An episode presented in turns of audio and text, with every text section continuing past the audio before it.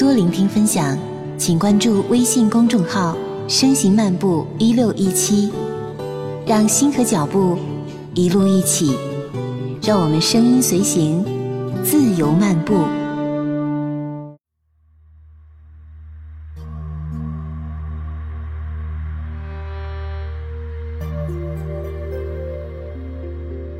男人的极大幸运在于，他不论在成年还是在小时候，必须踏上一条极为艰苦的道路。不过，这又是一条最可靠的道路。女人的不幸则在于被几乎不可抗拒的诱惑包围着，每一种事物都在诱使她走容易走的道路。她不是被要求奋发向上走自己的路，而是听说只要滑下去。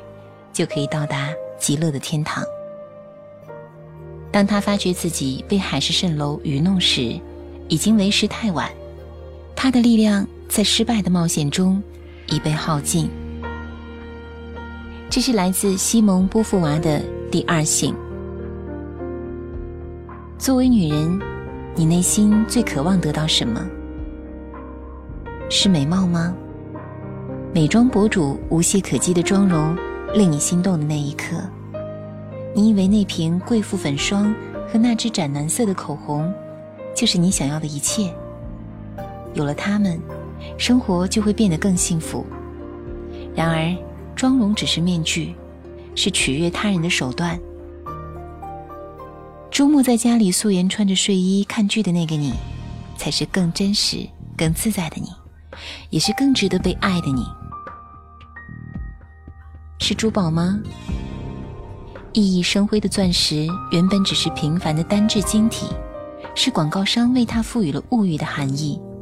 比起披金戴银、身上标明了价格的贵妇，自己会发光的少女才更惹人喜爱。是婚姻吗？婚约只是薄薄的一张纸，并不能让人得到内心的满足。韩剧中风度翩翩的花样美男，在现实中会渐渐变成庸俗的中年人。你渴望一个伙伴，在人生荒原上并肩作战。可是，如果没有并肩而行的战友，难道你就要放弃战斗吗？美貌、珠宝、婚姻，都不是生活的充分必要条件。那么，究竟拥有什么？才能够让你内心的火焰持久不灭。拥有主宰自己命运的能力，或许这才是唯一的答案。对于女人，这或许是最好的时代，一个得来不易的黄金时代。人类数万年历史，女人获得投票权却是一百年前才发生的事情。十年前的女性杂志上还在传授取悦男性的技巧，男尊女卑这样的价值观也是近几十年才渐渐在公众视野中淡化。而即便今时今日，在地球的某些地方，女人依旧被当作货品与工具。那些斗争的人为我们换来了今天的时代，女人拥有了和男性平等的社会权利，可以随意走出家庭，外出工作，花自己赚来的钱。穿任何自己想要的衣服，可以主宰自己的婚姻与生育。对于这样来之不易的自由，有什么理由不去珍视呢？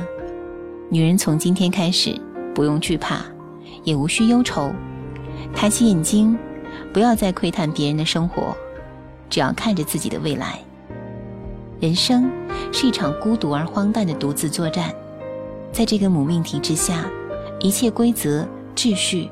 与他人的目光，都是幼稚的把戏。女人，爱自己多一点吧。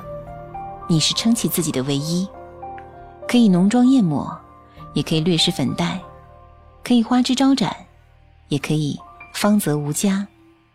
不一定要保持微笑，但一定要寻找喜悦。它可以来自他人，也可以来自自己。不一定要赚很多钱，但一定要有一份自己的工作。它可以是职场，也可以是家庭，不一定要认识很多人，但一定要拥有真挚的友情。独而不孤，聚而能欢。